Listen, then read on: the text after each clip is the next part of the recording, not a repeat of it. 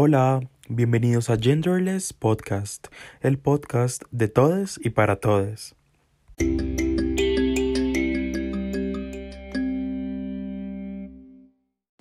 Nosotros somos Luisa y Juan. Como siempre, nuestro compromiso es con la sociedad y con nuestros oyentes. Por eso, queremos informar de manera rápida y eficaz temas que deberían ser de interés general. El día de hoy les vamos a hablar sobre sexo, género e identidad de género. Hola Juan, muchísimas gracias por esa introducción. Bueno, ya sin entrar en ámbitos más especializados o académicos, hay que decir que el sexo es una etiqueta que nos asigna el doctor al nacer, según una serie de factores fisiológicos como los genitales, las hormonas y los cromosomas que tenemos. Bien sabemos que la mayoría de las personas se les asigna el sexo femenino o masculino y eso es lo que suele aparecer en el certificado de nacimiento. Para eso hay que tener en cuenta los factores que determinan nuestro sexo asignado al nacer. Estos empiezan tan pronto como la fertilización. Cada espermatozoide tiene un cromosoma X o Y. Todos los óvulos tienen un cromosoma X. Cuando el espermatozoide fertiliza un óvulo, su cromosoma X o Y se combina con el cromosoma X del óvulo. Es por esto que una persona con cromosomas XX suele tener órganos sexuales y reproductivos femeninos y por ello se les suele asignar el sexo femenino. Una persona con cromosomas XY suele tener órganos sexuales y reproductivos masculinos y por ello se les suele asignar el sexo masculino. Sin embargo, esto no descarta que se den otras combinaciones de cromosomas, hormonas y órganos que puedan dar lugar a que una persona sea intersexual. En esos casos, lo más habitual es que los padres o tutores decidan criar al bebé como niño o niña, aunque cada vez hay más países en los que no es necesario definir el sexo femenino o masculino en la partida de nacimiento. Para esto hay una lista de países como Alemania, Países Bajos, Australia, Nueva Zelanda, India, Pakistán, Nepal, Bangladesh y algunos lugares de México y Argentina que permite que haya un sexo diverso, tercero o sin identificar. El género es todavía más complejo que el sexo. Incluye roles y expectativas que tiene la sociedad sobre conductas, pensamientos y características que acompañan al sexo asignado a una persona. Por ejemplo, las ideas sobre cómo se espera que hombres y mujeres se comporten, se vistan y se comuniquen contribuyen a construir la concepción del género. Este también suele ser masculino o femenino, pero en lugar de referirse a partes del cuerpo, alude a cómo se espera que actuemos según el sexo. El sexo asignado y la identidad de género de algunas personas son prácticamente iguales o están alineados. Se les conoce como personas cisgénero. Otras personas sienten que su sexo asignado es distinto a su identidad de género. Se les llama transgénero o trans, y no todas viven su proceso de la misma manera. Hay quienes no se identifican con un sexo o género. Estas personas pueden elegir etiquetas como gender queer, no binarias, de género variable o de género fluido. Por su parte, la identidad de género puede ser independiente del sexo con el que se nació y de su orientación sexual. Cuando se habla de diversidad sexual, se hace referencia a las diferentes formas de expresar el afecto, erotismo, deseo, las prácticas amorosas y sexuales entre las personas. Estas no se limitan a las relaciones de pareja entre un hombre y una mujer, por lo que incluye la heterosexualidad, homosexualidad, bisexualidad y otras expresiones. El término diversidad sexual cuestiona la idea de que hay una única forma de ejercer la sexualidad y los afectos, haciendo visible la existencia de otras formas de expresarse. Incluye también la idea de que la identidad de género de una persona puede ser independiente del sexo con el que se nació y su orientación sexual.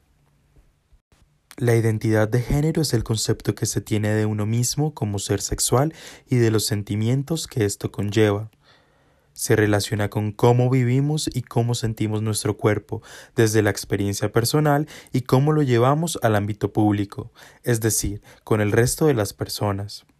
Se trata de la forma individual e interna de vivir el género, la cual podría o no corresponder con el sexo con el que nacimos. En este momento nos gustaría invitar a nuestro podcast a Juan Velasco, politólogo javeriano y experto en género. ¿Cómo te encuentras el día de hoy, Juan? Bueno, pues muchas gracias Luisa y Juan por la invitación. Estoy muy contento de acompañarlos en esta ocasión para debatir sobre estos temas tan importantes. Qué bien, Juan, nos alegra tenerte aquí.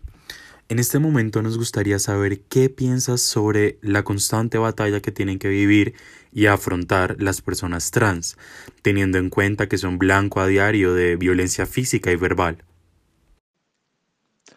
Las personas trans han sido históricamente invisibilizadas incluso por la misma comunidad LGBTIQ. En ese sentido, pues las violencias que hemos vivido los hombres gays no son iguales a las que viven las chicas o chicos trans.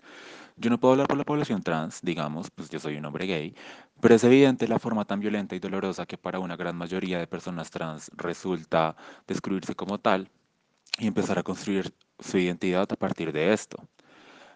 La sociedad machista y patriarcal en la que vivimos provee diversos patrones que hacen ver a una persona trans como un descarriado o algo raro, entre comillas, o antinatural, digamos, mucho más que los gays o las lesbianas. Sin embargo, siento que es necesario también incluir otras variables, la clase, la etnia, la ubicación geográfica, incluso la edad.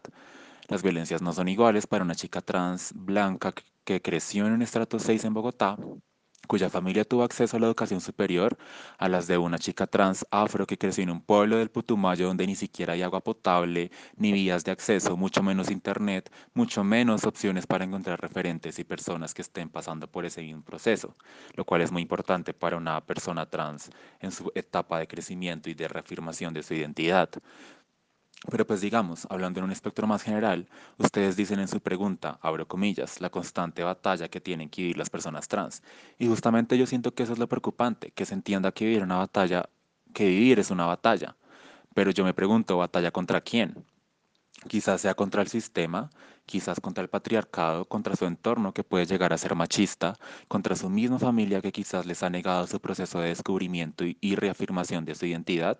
Yo la verdad no lo sé y es un debate muy amplio que se debe dar, pero lo que sí sé es que los homicidios de personas trans han aumentado.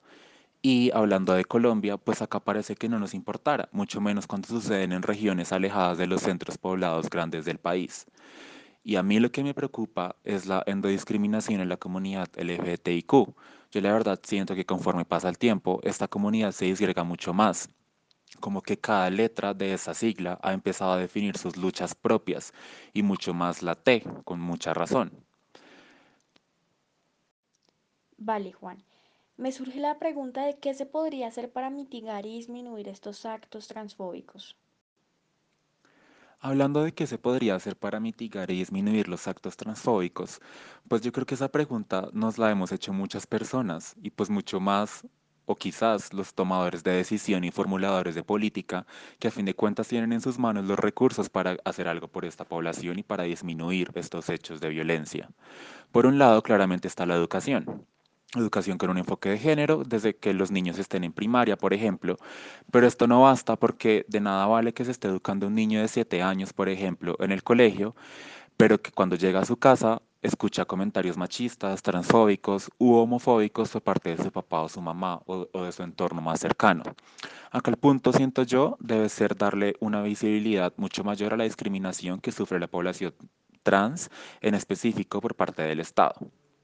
Entonces, si el Estado en su conjunto dice la población trans sufre una violencia diferenciada del resto de personas de la comunidad LGBTI, debemos construir una política nacional para garantizar sus derechos básicos y prevenir las violencias que ellos sufren, pues esto manda un mensaje muy fuerte a la sociedad, que es lo que pasa, por ejemplo, cuando en los estados y en los países eh, hay una afirmación de derechos, por ejemplo, cuando se aprueba el matrimonio por parte de personas del mismo sexo, y es lo que ha ocurrido en muchas partes del mundo.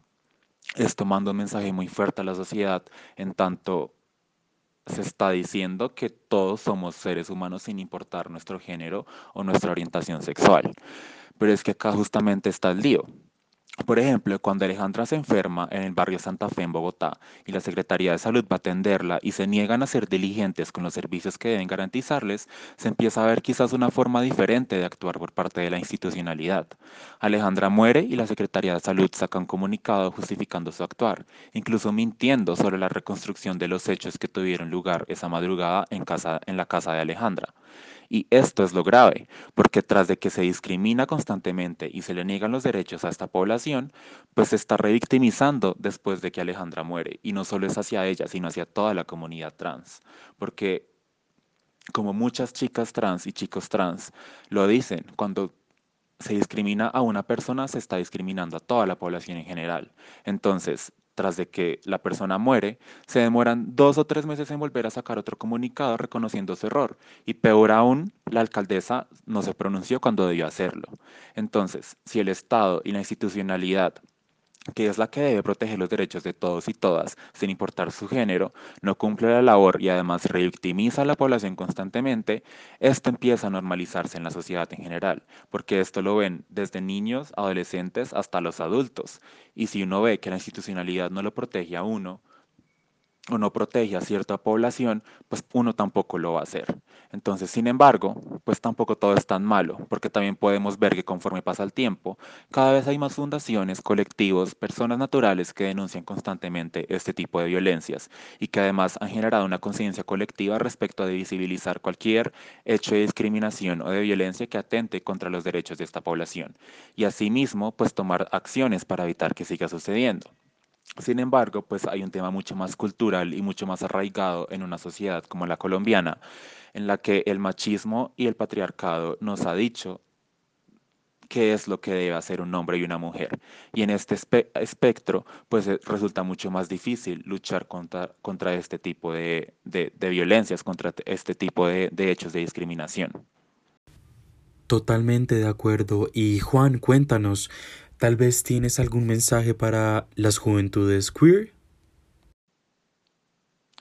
Bueno, contestando esta pregunta de qué le diría a las juventudes queer, pues yo no sé qué tanta población se vea, se vea definida por lo queer, pero mi mensaje va mucho más allá de lo queer, digamos. Uno puede decir, abrir comillas, todo va a estar bien, o este tipo de frases.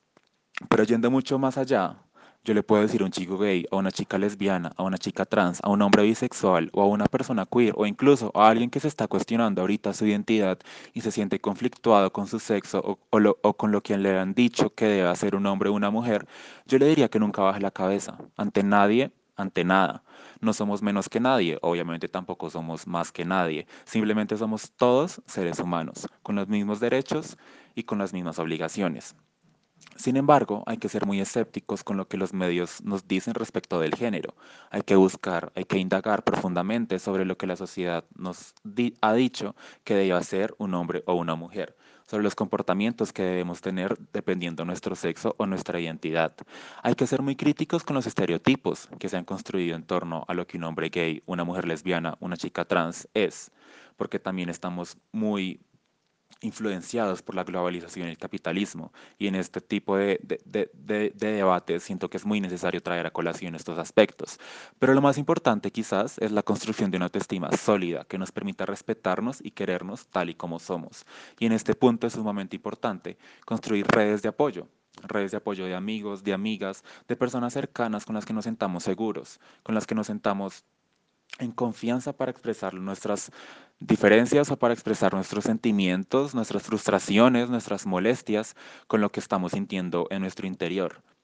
A fin de cuentas, nuestros amigos y nuestra red de apoyo se puede convertir, convertir en nuestra familia, en nuestro espacio seguro para empezar a cortar esos ciclos de violencia y de discriminación que vienen de nuestras familias, de nuestros padres, de nuestros tíos, de nuestros hermanos, de nuestro entorno más cercano y así empezar a construir una, un espacio mucho más amplio y mucho más diverso con personas cercanas que también estén viviendo lo mismo y que nos ayuden a pasar por ese proceso de descubrimiento y de reafirmación de lo que somos. Eso es lo que yo les diría. Eh, obviamente pues hay muchos más temas, hay muchas más variables, pero pues digamos, esto es más como en términos generales porque pues a fin de cuentas las luchas sociales y las luchas por la reivindicación de derechos a lo largo de la historia pues son procesos muy largos, pues justamente son procesos y eso no se logra de la noche a la mañana. Pero conforme pasa el tiempo vemos que lo hemos logrado y vemos que cada vez reafirman nuestros derechos y que ojalá llegue el día en que ni siquiera nos toque hacer una marcha del orgullo LGBTI, sino que simplemente sea algo totalmente normal y natural ser gay o ser lesbiana o ser trans o lo que sea, y que ya no sea necesario reivindicar nuestros derechos políticamente, sino que tengamos los mismos derechos que, los que, que el resto de la población de un país o del mundo en general. Muchas gracias Juan por tu participación el día de hoy en nuestro podcast. Saludos. Gracias por escucharnos hoy. Esperen un nuevo capítulo de Genderless Podcast el próximo viernes. Saludos a todos.